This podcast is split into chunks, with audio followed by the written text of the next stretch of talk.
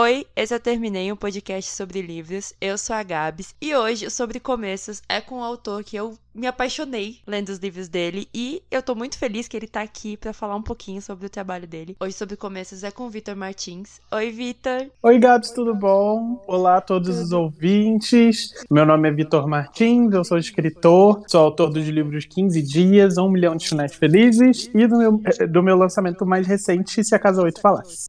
Vitor, eu quero saber primeiro, antes da gente falar sobre a Casa 8, como que é o seu processo criativo? Nossa, é, é essa pergunta sempre me pega de surpresa, assim, porque como varia muito de livro para livro, é muito difícil dar uma resposta. Mas eu, eu acho que uma constante que eu tenho em todas as histórias que eu escrevo são, são é, é, sempre pensar nos protagonistas primeiro. Eu acho que os meus livros são muito voltados para o protagonista, então eu sempre brinco que são livros que geralmente não acontece muita coisa, mas os protagonistas estão vivendo a vida e conversando e se descobrindo e tudo mais. Então eu acho que o meu processo criativo sempre parte muito de uma pessoa, desse protagonista que eu quero contar essa história. E aí eu começo a destrinchar quem é essa pessoa, do que, que essa pessoa gosta, do que, que não gosta, quais são os conflitos, quais são os medos, e a partir daí eu acho que eu vou elaborando melhor o que, que vai acontecer nos entornos, quem são os amigos dessa pessoa. Então, a partir do protagonista, eu acho que eu consigo pensar na história de uma maneira maior, assim. Então, acho que isso é o que tem meio que incomum em todas as histórias que eu escrevi até hoje. Mas aí, como eu disse, de livro para livro vai variando. Com 15 dias, meu processo criativo era não sei o que estou fazendo e vou, vou tentar fazer da melhor forma. Com um milhão de finais felizes, eu já estava me achando muito seguro. E aí eu falava, não, eu já fiz isso uma vez, eu consigo fazer duas. E aí é tudo diferente de novo. Com Casal 8, que foi um livro que eu escrevi durante o ano de 2020, foi outra coisa completamente diferente, porque foi um período e continua sendo um período muito complicado para todo mundo. Então, foi um momento de, eh, onde, sei lá, assim, eu sinto que as minhas habilidades criativas estavam muito muito limitadas assim, então foi, foi mais complicado. Então acho que sempre varia muito de acordo com o momento que eu estou vivendo, o que que eu espero para aquela história, o que que o que que é esperado de mim para aquela história. Mas, no geral, é sempre isso. Eu pego um protagonista, ou no caso de Casa 8, três, e vou e vou destrinchando a partir da história de vida deles. E quais são as suas maiores inspirações? Ai, minhas inspirações, eu me inspiro muito em histórias que acontecem de verdade, assim. As minhas maiores inspirações geralmente são conversas que eu tive com, com amigos há muito tempo atrás. Eu acho que uma coisa que uma coisa que eu gosto muito de fazer, e uma coisa que muitos leitores também gostam de ler nos meus livros, são cenas que têm muito diálogo, muitas conversas, e eu acho que as minhas inspirações vêm disso, de imaginar esses, esses diálogos que têm um, um timing perfeito, que parece que são muito cronometrados e as piadas se encaixam, e, e você consegue rir no momento que é para rir, e chorar no momento que é para chorar. Então eu me inspiro muito no que eu ouço e vejo conversando com os meus amigos e, e vendo por aí. Eu tenho meu, meu aplicativo de anotação no celular, que é uma bagunça. Então, às vezes eu tô jogando um jogo e no jogo eu ouço alguma, alguma frase interessante e aquilo e aquilo me faz me faz pensar, eu anoto. Às vezes eu tô vendo um filme ou lendo algum livro, eu registro frases. Eu também sou tradutor. Então tem muita coisa que, que quando eu tô traduzindo, que eu percebo como o, a pessoa que escreveu aquele livro, ela estruturou o capítulo ou estrutura algum parágrafo em específico. E traduzindo eu tenho que destrinchar muito bem aquilo para passar pro português. Então eu vou, eu aprendo muito com esse processo e eu anoto, tipo, ah, em tal livro tal, existe essa forma aqui de dividir capítulo que eu achei interessante. Houve um tempo quando eu tinha tinha mais disposição, que eu fazia isso para todo livro assim que eu terminava de ler e eu amava, eu anotava tudo que eu consegui tirar como escritor dali, tudo que eu aprendi, tudo, tudo que eu achei interessante em, em, termos técnicos. Então, acho que, tipo, a minha maior inspiração vem de consumir as coisas sempre com, com a cabeça funcionando. Às vezes é muito cansativo, porque às vezes eu, sei lá, tô vendo uma série ou um filme no fim, no, no final de um dia cansativo e eu só quero, sei lá, descansar e desligar e a cabeça fica trabalhando, sabe? Tipo, ai, como como essa história foi desenvolvida, como que dá para transformar essa mídia aqui, por exemplo, como que seria esse filme se ele fosse um livro, como seriam, é, como seria o ponto de vista aqui. Então isso pode ser cansativo às vezes, mas eu acho muito interessante a gente manter a cabeça aberta para para encontrar inspiração em tudo que a gente a gente consome, porque até essa palavra que a gente vem, vem escutado muito nos últimos anos, essas questões de, ah, não, consumir um conteúdo. É, eu acho que, às vezes, na pressa do dia a dia, isso acaba se tornando o que a gente faz mesmo, né? A gente consome só. A gente consome, come, consome, consome, consome. E quando vê, a gente não tira o tempo necessário para absorver aquilo porque já tem outra coisa para ver logo depois. Então eu acho que o que o que mais me inspira e me ajuda no meu processo criativo é sempre que possível tirar esse tempo para absorver. Isso, isso é uma coisa que, tipo, a pandemia tirou de mim, eu tenho muita saudade, que é cinema, por exemplo. E eu sempre fui uma pessoa muito de cinema e de marcar cinema com amigos. Então, eu tenho, assim, meu grupo de amigos, que é os amigos do cinema, que a gente sabe que a gente vai se encontrar toda vez que lançar algum filme que todo mundo quer ver. Então, aquela experiência de sair do filme e são amigos que moram aqui no meu bairro, então a gente voltar junto, andando, falando, comentando, ah, e essa parte? O que, que você achou disso? O que, que você achou disso? O que, que você achou interessante? Eu acho que isso é, uma, é um processo tão valioso e é o que a gente tem, tem sempre tentado fazer na internet, né?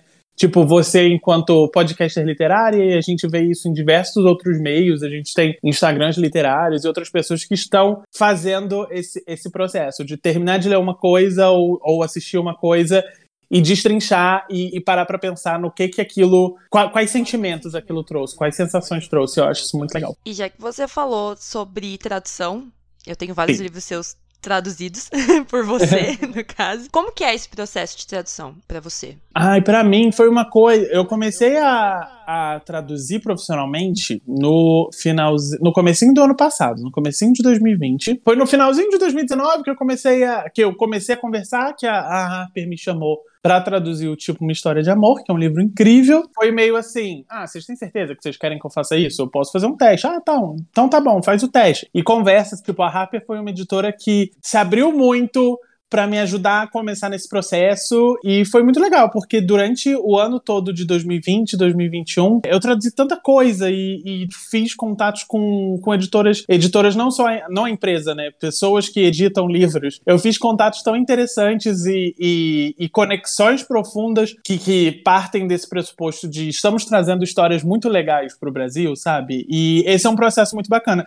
E para mim, eu acho que o mais legal é tudo que eu consigo aprender de técnica, assim, porque eu, eu dei sorte de traduzir até agora livros muito, muito bons. Como eu disse, o Tipo Uma História de Amor é um livro incrível. O Darius o Grande Não Está Nada Bem é um dos meus livros favoritos da minha vida inteira. O, Os Dois Morrem no Final, que saiu agora pela Intrínseca, eu também traduzi. Então, são livros que eles são muito conhecidos e famosos e populares por um motivo, porque eles são livros muito bem escritos. E é muito bom essa experiência como eu, como eu, eu disse anteriormente, de poder destrinchar o texto, porque não é só uma leitura que eu estou fazendo, eu estou desmembrando palavra por palavra para tentar emular no nosso idioma as mesmas sensações. Isso é uma, é uma questão de escolhas com, constantes, assim. Então, se tem, sei lá, algum apelido afetuoso que você pode traduzir para meu amor ou meu bem, e você tem que parar para pensar para ver o que que vai evocar mais aquele sentimento. Esse tipo de personagem seria mais provável que em português ele falasse meu amor ou meu bem, ou meu docinho, ou seja lá o que for. Então é muito um processo de mergulhar numa história e entender personagens que eu não escrevi, mas que por um momento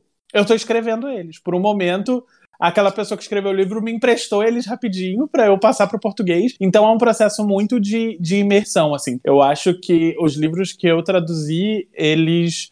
Eu, eu tenho eles gravados na minha cabeça muito mais do que, sei lá, livros que eu já reli três vezes, sabe? Porque, como eu tenho que ler e reler palavra por palavra, é, é um processo muito de ficar ali uns dois meses totalmente dentro daquela história. E aí, com isso, é, é trabalhar texto, que é é a ferramenta principal de qualquer escritor, é palavra. Então é aumentar vocabulário, é entender melhor estrutura, estruturas de frase, é entender melhor coisas mais técnicas de, de escrita mesmo e, e aumentar o nosso. aumentar essa, essa paleta de, de conhecimentos e de coisas que eu sei. Então é um, é uma profissão que eu, eu gosto muito, é um trabalho que eu adoro fazer, principalmente porque eu sou uma pessoa, pode não parecer porque eu tenho uma, uma personalidade na internet, internet muito. Eu sou muito palhacinho, né? Eu sou muito. tô sempre conversando, tô sempre. Mas eu sou uma pessoa que, para trabalho, eu sou uma pessoa muito quieta. Então tem gente que, que trabalhou comigo, às vezes, em escritório por anos, e depois descobria meu Twitter e falava, Vitor, eu não sabia que você era assim, falante. E, só que eu trabalhando não sou eu. Eu entro, eu chego, eu fico quietinho na minha. E a tradução me permite isso, me permite ficar dois meses quietinho, só trabalhando, para depois voltar e falar: Oi, gente, terminei, tá aqui. Então é, é, um, é um trabalho que eu acho que se encaixa muito no que eu gosto de fazer profissionalmente. E eu acho que também quando você traduz, você coloca um pouco de você numa história que não é sua, né? É, eu acho que tem muito essa coisa de ter um, um dedinho meu ali que dá um, um, certo senso de orgulho, sabe? Então toda vez que chega que a editora manda algum livro pra cá é, que saiu da gráfica, eles mandam para mim um livro traduzido por mim, é uma sensação muito diferente. É muito diferente de publicar um livro, mas é muito parecido ao mesmo tempo, porque é essa esse orgulho de saber, principalmente para livros que eu citei que são livros assim extremamente importantes para mim e que eu acredito que podem ter um impacto muito positivo na vida de vários leitores brasileiros, saber que tem um dedinho meu ali, saber que quando você abre a página de créditos meu nome tá ali e eu participei desse processo. Então, isso também é, é super recompensador. E Vitor, quais são as suas maiores dificuldades, tanto para escrita quanto para tradução? Maiores dificuldades? De, dificuldades idiotas é como, por exemplo, hoje gente estava conversando antes de começar a gravar sobre como hoje está frio. Então acho que o frio sempre vai ser uma dificuldade muito grande para mim, porque o dedo fica duro, fica ruim de digitar, eu fico com o pé gelado na cadeira. Então esse tipo Não de quer dificuldade colocar a mão pra idiota, fora do, do cobertor. sim, sim, esse tipo de dificuldade idiota é o tipo de coisa que sempre me atrasa. Tipo, hoje eu dei uma relaxada, porque eu falei assim: "Ai, não, gente, sem condição de escrever, sem condição de ficar fazer nada, eu vou ficar debaixo do cobertor". Mas eu acho que, principalmente quando a gente fala sobre, sobre escrita, meu principal minha principal dificuldade é sempre balancear expectativas, assim. Balancear o que eu quero escrever, a história que eu tenho vontade de contar. E muitas vezes eu não sei o que, que é, então é, é encontrar isso, encontrar uma história que eu queira contar e entender por que, que aquela história é importante para mim e por que, que eu quero contar aquela história. E ao mesmo tempo balancear o que se espera de mim, sabe? O que os leitores esperam de um, de um próximo livro meu. Ah, não sei, mas eu vou tentar dar o meu melhor nesse aspecto. Então, eu escrevo sempre muito pensando no final, lá na frente, e isso às vezes não é tão bom, sabe? Porque tem, tem momentos que a gente precisa desligar essa, essa janela do, do amanhã e focar no agora. Tipo, eu tenho que terminar isso, eu tenho que escrever e, e para mim tem que ficar bom. Porque se eu ficar tentando agradar todo tipo de leitor o tempo todo durante o processo de escrita, é muito difícil é muito. Eu me cobro demais, então essa é uma dificuldade muito grande que eu tenho. E eu tenho noção disso. E, e eu acho que a pior coisa é você se cobrar demais e ter noção de que você está se cobrando demais. E ter noção, tipo, não, o que eu estou exigindo de mim mesmo é absurdo, mas ainda assim você não consegue parar. Então, isso, isso às vezes é, é, bem, bem frustrante. Eu acho que essa, essa cobrança e essa expectativa que eu crio em cima de mim mesmo, eu acho que é a minha, a minha maior dificuldade. Não sei, acho que vem de. Ah, de anos de coisas, de, de coisas que tem que ser jogadas para terapia. Por, porque é isso, eu acho que muita gente se identifica com, com essa questão da, da autocobrança, porque eu acho que a gente, principalmente. Hoje eu tenho 30 anos, então eu, eu. A minha juventude, o início da minha adolescência até a vida adulta agora, eu passei de maneira muito conectada, assim. Eu, eu sempre fui muito uma pessoa que se interessava por tudo que estava acontecendo na internet. E eu acho que a, a, internet, óbvio, tem diversos lados nocivos, tem muitas coisas boas a respeito da internet também, mas eu acho que ela cria nas pessoas muito essa, essa sensação de eu preciso que as pessoas gostem de mim. Eu preciso ser gostado pelas pessoas. Caso contrário, eu não tenho, eu não valho nada. E isso às vezes bate muito forte, sabe? Esses desesperos de eu preciso que todo mundo goste disso, eu preciso ser excelente em tudo, porque se eu não for muito né? bom, não vale de nada, não vale a tentativa não vale, a, não vale fazer nada por, por, se divertir, eu tenho que ser muito bom em tudo. E aí esse tipo de cobrança me destrói um pouquinho às vezes. E no momento de, de escrita é um, é um tipo de cobrança que vem com muita força. Então eu preciso sempre tentar manter a cabeça no lugar, senão já era. E como que é a sensação de ter um dos seus livros publicados em várias línguas? Antes de começar essa gravação, eu tava falando com você sobre a capa do livro em alemão. Pois é. Então, isso é uma coisa que às vezes a minha cabeça não consegue processar ainda direito. É meio porque como eu não tô em contato direto com essas pessoas, como eu não estou, não estou em outro país vendo o meu livro, parece uma coisa que não existe às vezes, sabe? Parece que, que é mentira, parece que não sei, mas só para dar pra contexto para quem não está ouvindo a gente não sabe, o meu primeiro livro, 15 dias, no ano passado, ele foi publicado nos Estados Unidos. Lá fora ele se chama Here the Whole Time. E querendo ou não, isso abre muitas portas para que outros países comecem a enxergar o seu livro, sabe? Então, a gente ainda tem hoje culturalmente muito forte essa questão do, do dos Estados Unidos serem um país que dita o que, o que vai ser sucesso na literatura, que dita o que vale a pena ser publicado. Então a gente importa muito livro de lá, mas a gente joga pouca coisa para lá, a gente exporta pouca literatura.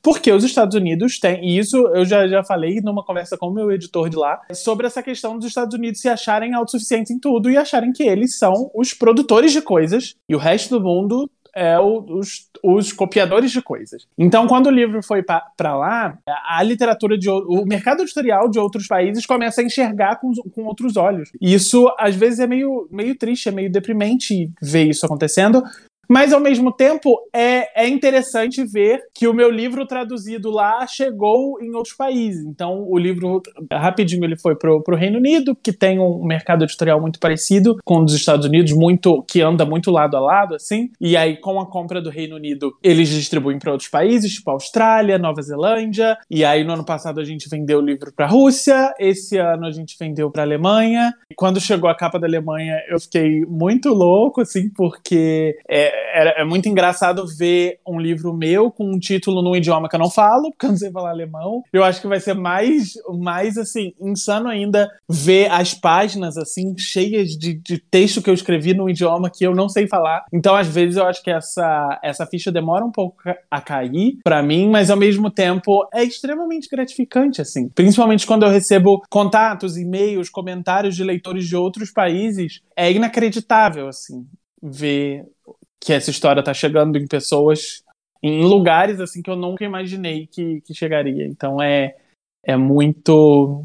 É muita coisa, assim, pra, pra processar. Mas é de um jeito bom. Às vezes é meio desesperador, mas na maioria das vezes é bom.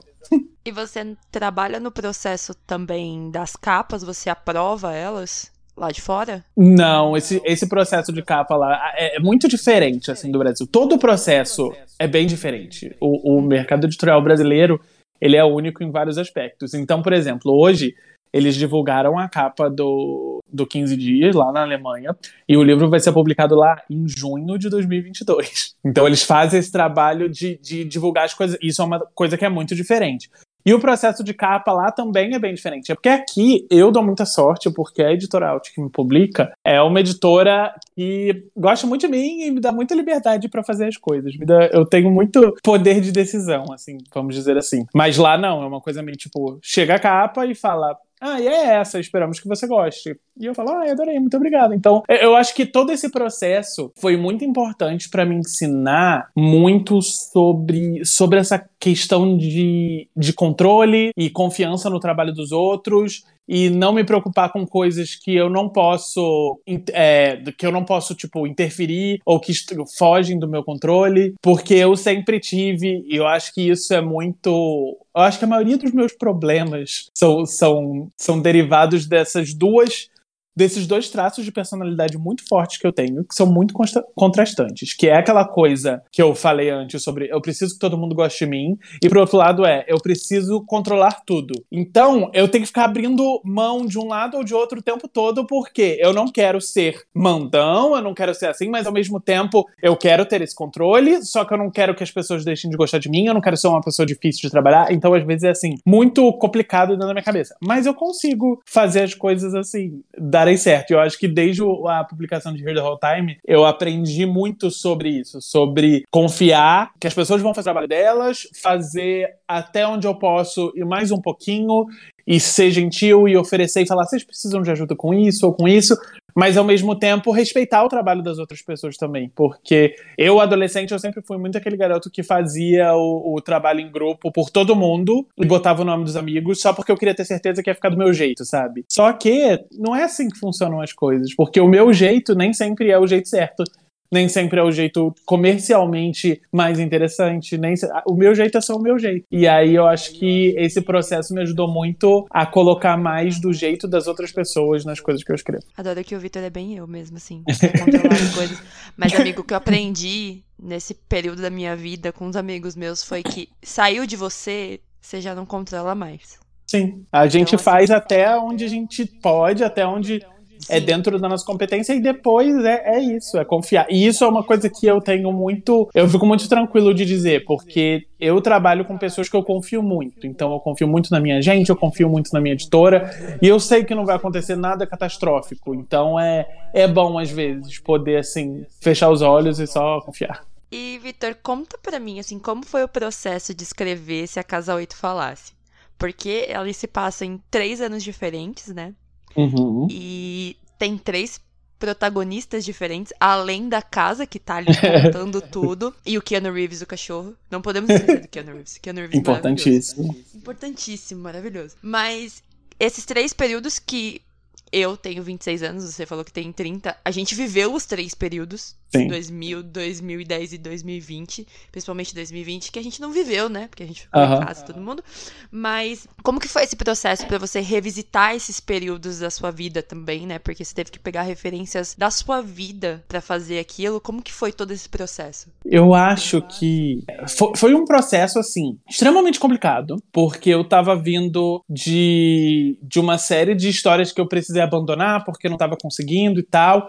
E eu que estava sentindo muita falta da sensação de concluir alguma coisa. E eu falei, tá, eu vou escrever uma história que são três histórias. E aí eu escrevo uma de cada vez, e toda vez que eu terminar uma, eu vou sentir que eu concluí alguma coisa.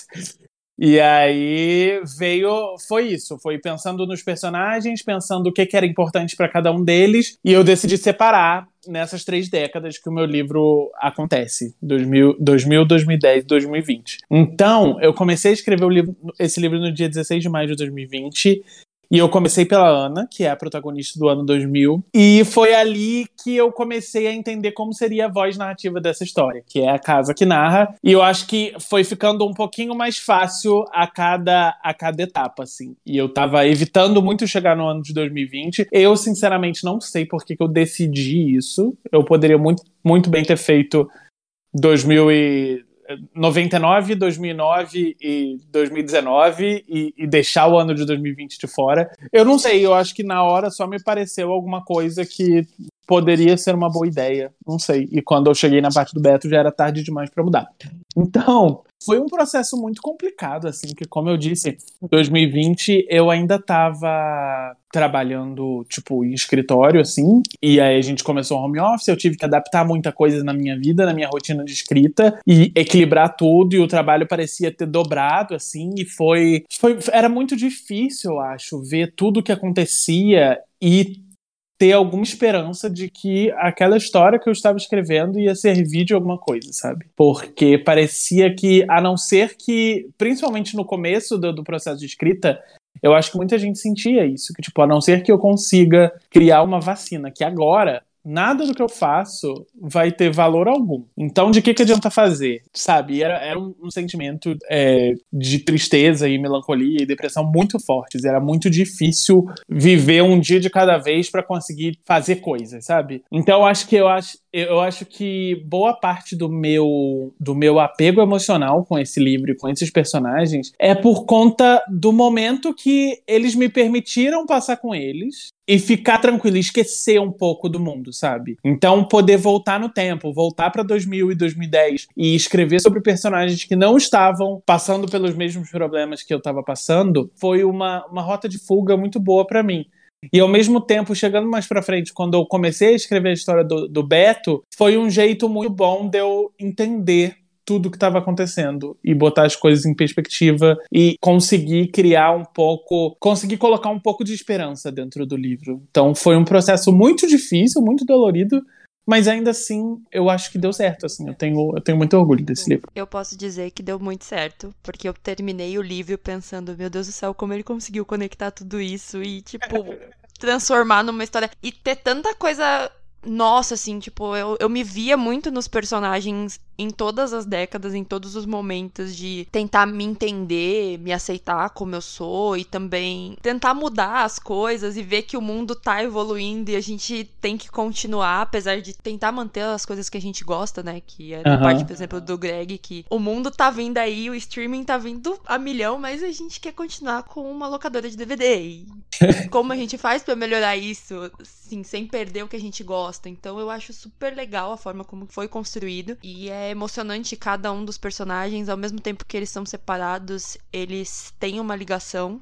não só a casa, mas a história deles, né, de evolução de cada um, tem uma ligação forte ali de autoconhecimento, de se abrir, de contar para os outros, de entender sua família. Então, eu achei super legal a história. Ai, toda. muito obrigado. Muito, muito obrigado. Eu vi com sem graça, eu não sei receber elogio. Ah, normal. Vitor, vamos fazer terapia junto, é isso. Vamos. Porque eu e o Vitor somos a mesma pessoa e vocês nem sabem. Porque eu não consigo receber elogio, eu também gosto de controlar as coisas, eu fico desesperada, ansiosa para fazer, bater metas de coisas tipo assim. Meu anjo, não tem como. Hum, mas tem, tem que fazer. Mas não tem como. Aí você fica você mesmo, não vai rolar. Mas tem que fazer. Mas não vai rolar.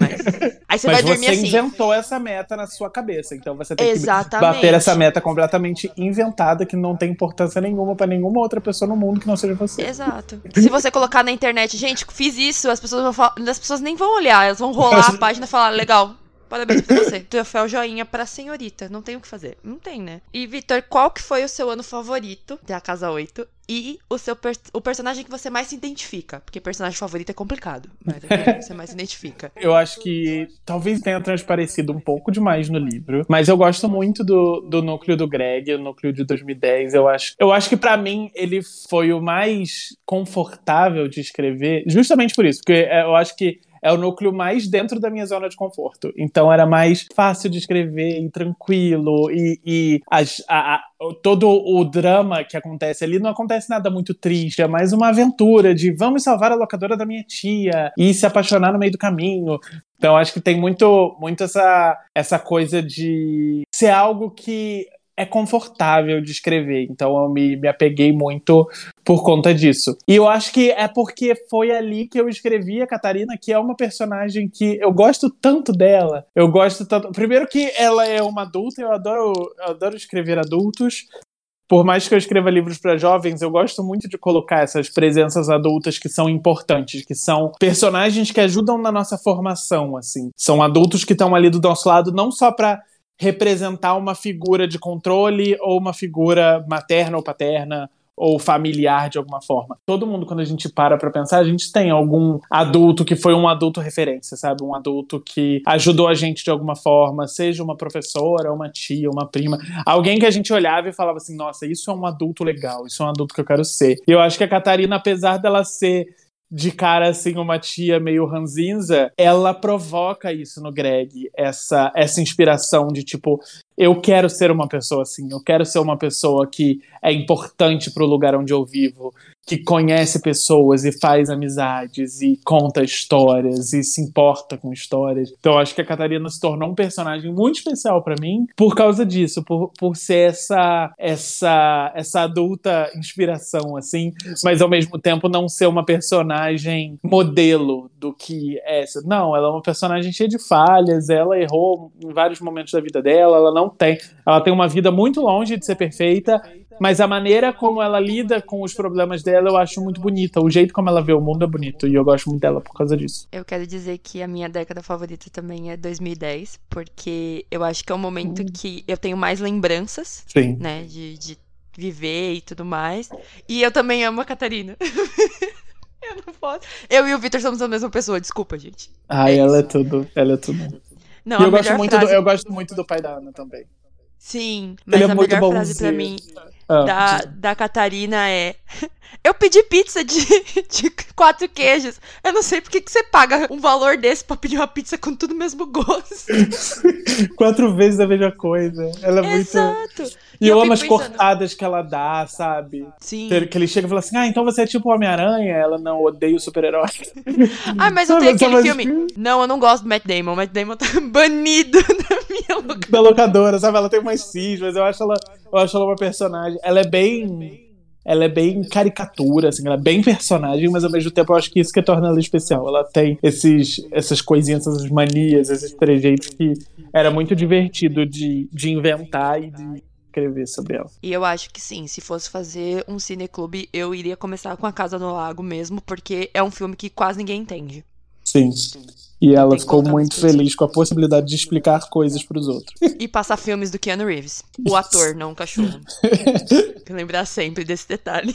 E, Victor, eu quero fazer uma pergunta que, assim, não queremos quebra de contrato, não queremos processos nas suas costas, mas quais são os seus próximos vem aí pra tradução e pra escrita? Que você pode dizer, tá? Porque também não queremos processos. Ó, pra tradução. Pra tradução eu acho que é mais fácil de, de dizer, porque porque tem coisa que já tá entregue, já tá. Ó, tem o, o Procura Seu Namorado, que tá pra sair agora pela, pela Paralela, se eu não me engano, já tá em pré-venda. E é uma comédia romântica super divertida. Tem. Ah, esses outros eu não posso dizer. Mas eu sei que, tipo, entregue. Tem mais duas traduções já entregues, só esperando publicação. E tem mais três que eu tô trabalhando agora. Então, uma, uma tá, tá quase entregando, aí outra eu tô no comecinho e outra só para ano que vem. Mas assim, tem trabalho, tem muita história, e a maioria segue muito a linha das coisas que eu traduzo. São romances LGBT, em sua maioria romances com protagonistas gays, que estão chegando por editoras diversas. Tem coisa que vai sair pela seguinte, tem coisa que vai sair pela Suma, tem coisa que vai sair pela Melhoramentos, então tem mais coisa da Harper. Então tem muita coisa legal para sair. Então, de, de tradução, eu acho que até o meio do ano que vem vai ter bastante coisa legal para sair. De livro, eu tô escrevendo agora. E, e é aquele processo, assim. Eu não tenho. Eu tenho um contrato assinado, eu tenho data para entregar coisas. Então é uma, é uma certeza de que vai sair. Então eu acredito que ano que vem tem alguma novidade interessante para mostrar. Talvez tenha livro novo, talvez tenha outra novidade que não tem muito a ver com livro novo, mas é novidade legal. É horrível isso, porque tipo, as coisas demoram muito a acontecer. E aí, e tem coisas que não dá para falar ainda. Mas quando finalmente pode falar, eu já tô com essas coisas, vivendo com essas coisas na minha vida há meses. E aí, quando eu conto a novidade, nem tem cara mais de novidade pra mim, mas eu falo, gente, Você já tá em outra, né? E você já Mas tá em outra, é- na hora que sai, você fala, mas é "Ah, legal eu tô em outra. Já tô traduzindo outra coisa e saiu agora. É legal, mas já tô em outra, galera. É legal botar pra fora, assim, quando, quando pode, Sim. assim. Eu, eu fico muito... Eu acho que esses são momentos que eu sempre fico muito empolgado. Tipo, revelação de capa, revelação de qualquer coisa, abrir pra venda. Porque é, assim, esse momento de... Ai, pronto, finalmente não preciso mais guardar esse segredo, finalmente não preciso mais ficar segurando isso, eu posso falar sobre. E aí é, é um momento de alívio muito grande. Mas esse ano eu tô trabalhando muito, então tem muita coisa, muita coisa para sair. Eu espero que, que em breve tenha, tenha livro novo também, porque eu tô escrevendo um livro muito que até agora estou gostando muito. Vamos ver se eu vou continuar gostando até o final. Vamos ver se ele vai, vai existir até o final. Mas tô, tô gostando bastante. É, vou, eu, eu tava brincando com a minha gente esses dias que eu tô, tô empolgado com esse livro, que eu, eu voltei pra minha zona de conforto de antes. Então não tem casa narrando, não tem três linhas temporais diferentes. Não, não é simples do jeito que eu gosto. E é- está sendo muito confortável voltar a escrever uma história em primeira pessoa sobre um, um gay confuso. É o que a gente gosta. É assim, eu, como a leitora LGBT que sou, irei pegar e comprarei todos os livros que tenham tradução e sejam escritos por Victor. Muito Já estou- obrigado. Já estou com o Procura Seu Namorado no meu, na minha wishlist. Já estou com todos os outros. E eu acho que um deles da Suma, falaremos em off depois, mas eu acho que eu sei qual que é. Que eu não Babado. sei aí. Porque eu acho assim, eu vou jogar aqui e os Sherlock Holmes da internet procurem. Que eu acho que você postou esses dias falando assim: ah, um dos melhores. os- você fez uma lista dos melhores livros que você já leu esse ano e eu acho que ele tá ali. Sim, esse, esse livro eu está ali nessa lista porque eu li traduzindo ele. E nossa, é bom demais. É muito bom. E eu até comentei. E eu comentei, Vitor, faça alguma coisa. E Vitor fez. Foi isso. Eu nem sabia e Vitor já tinha feito. Vê, Já está feito. E esse, nossa, foi difícil, hein? Foi difícil. Acho que foi a tradução mais difícil que eu já fiz. E eu acho que por conta disso, foi a tradução. Quando eu terminei, eu chorei de orgulho. Olha que bobeira. Mas é porque quando eu terminei a última revisão, eu falei assim: Meu Deus, eu traduzi esse monte de coisa, que é um livro enorme. Eu falei, eu traduzi isso tudo. E é um livro difícil. É um livro, como eu comentei a da Suma, ele é um livro de, de ficção científica. Então ele tem muita palavra inventada, tem muito nome de planeta, nome de coisa. Eu falei, gente, eu consegui fazer isso. E aí, Saiu eu, total foi a da primeira vez que. É, eu fiquei emocionado, assim, nesse, nesse aspecto. Foi, foi muito interessante. Então aí vocês, Sherlock Holmes, descubram qual que é. Porque depois de todas essas dicas aqui, Odeio se vocês dicas não horrores, acharem, né? vocês não acharem, vocês não sabem nem o que é. Vocês- mas eles já devem saber. Tem Ah, lista sim, de- mas tá. E tá. E já foi anunciado que vai ser publicado esse livro. Eu só, é porque eu não sei como é que funciona essas coisas. Eu posso falar, ah, eu que traduzi. Mas eu acho que, tipo, não tem problema. Aí, eu- às vezes, eu acho que a gente cria muito mistério pra, pra umas coisas que às vezes nem precisava. Que ninguém mandou criar mistério, mas a gente cria por medo. Porque, sei lá, vai que brigam comigo. Sei, né? Mas tá, pra- tá pra sair. Já foi anunciado pela Suma, vai, vai sair em breve. É porque a gente não quer quebra de contrato aqui, Vitor. A gente não quer Deus dificultar a sua vida, pelo amor de Deus. Aqui, aqui a gente só quer passar o seu trabalho, pelo amor de Deus. É. né? E aproveitando que ele é autor nacional e aqui neste podcast fazemos campanha, ajudem o seu autor nacional favorito, comprem livros do Vitor. Isso aí. Fazem, comprem todos. E é isso, entendeu? E os que ele traduz também. E depois vai lá e fala assim, Isso. Vitor, continua traduzindo. Manda livro pra ele, Isso. fala, Vitor, conversa com as editoras, vê se Marca a editora e esse." fala assim: ah, eu adorei esse livro, principalmente porque ele foi traduzido pelo Vitor, que aí eu ganho mais trabalho. Exato. E depois também vocês podem indicar livros pro Victor, que aí vai que ele tem os contatos lá e fala: Não, traz ele, eu traduzo. Não tem problema. Nossa, mas isso, isso é uma coisa que eu encho a paciência a minha vida inteira. De livro que eu fico muito louco, eu vejo quem eu consigo conversar pra tentar convencer. Falo, olha só, eu li esse livro aqui, que ele precisa ser publicado no Brasil. Faça o que for possível. Eu sou muito chato. E eu traduzo. Aham. eu, eu aprendo outra língua, não tem problema. Eu faço a tradução. Só traz, por favor. Obrigada. Hum. Bom, Victor, eu queria te agradecer por ter participado do podcast, por ter vindo aqui conversar comigo, por ser essa pessoa maravilhosa que escreve coisas maravilhosas, que tá ganhando o mundo. Já quero o Victor indo nas, nas bienais lá de fora, assim, ó. Indo Imagina, autografar em chique. alemão. Nossa, que lindo! Olha, tem que aprender a escrever o mundo inteiro assim em alemão. Vai ter que andar com o tradutor. aqui, Intérprete do lado. imagina. intérprete do lado aqui, ó. Né? Pensou? Nossa, aí sim. Ai, Vitor, onde você tá hoje? Hoje eu tô em Paris, porque eu tô autografando meu livro aqui. Ah, Vitor, mas não dá não. Hoje não dá. Hoje, menina. hoje não dá, Menina, estou comendo não- coração em Paris. Hoje não dá. E é, vai ser assim. Mas agora eu vou abrir esse espaço pra você agradecer, mandar beijo pra quem você quiser e deixar suas redes sociais pro pessoal acompanhar mais o seu trabalho. Gabs, muito, muito obrigado pelo convite. Quero mandar um beijo pra você, pra minha mãe. E mandar Xuxa. E pra Xuxa. E quero. Não, eu quero mandar um beijo pra todo mundo que está ouvindo, que tirou um tempinho aí pra, pra ouvir. Se você ouve o podcast cozinhando, lavando a louça, espero que o seu al- almoço que você vai comer daqui a pouco esteja muito gostoso. Se você tá ouvindo no trânsito, espero que você chegue em segurança. Se você tá ouvindo deitado na cama, olhando pro teto, espero que você esteja quentinho e confortável. Muito obrigado a todo mundo que escutou. Se você quiser me seguir nas redes sociais, é só procurar por Vitor MRTNS, é tipo Martins sem vogais, porque Martins, Vitor Martins é um nome muito comum e eu nunca consegui arroba Vitor Martins em nada. Mas é só me procurar nas redes sociais ou só jogar Vitor Martins no Google que aparece lá. É, como eu disse, eu lancei agora, no mês passado, meu novo livro que se chama Se a Casa Oito Falasse, é meu lançamento. É um livro muito, muito especial sobre três adolescentes descobrindo o mundo, o lado bom e o lado ruim do mundo e se despedindo e conhecendo pessoas novas e aprendendo lições difíceis, mas ao mesmo tempo é um livro muito divertido.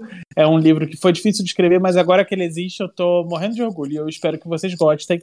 E espero que seja uma, uma história muito especial para vocês. Muito obrigado pelo convite e um beijo. E é isso. Quem já leu algo do Vitor, manda lá no arroba TermineiCast, manda mensagem pra ele também, falando, Vitor, eu já li. Vitor, eu amo os desenhos na orelha do seu livro. E não contem pras pessoas Pode quais mandar. são ah, os desenhos, tá? Não tirem esse momento mágico, porque é maravilhoso. Eu amei a orelha do Se a Casa Oito Falasse. Não vou contar pra vocês. Foi muito fofa, né? Comprem o livro pra vocês verem a orelha. Isso, só pra ver o desenho atrás de orelha. Exatamente. E é isso, um beijo pra quem ficou até agora e tchau. Um beijo, tchau.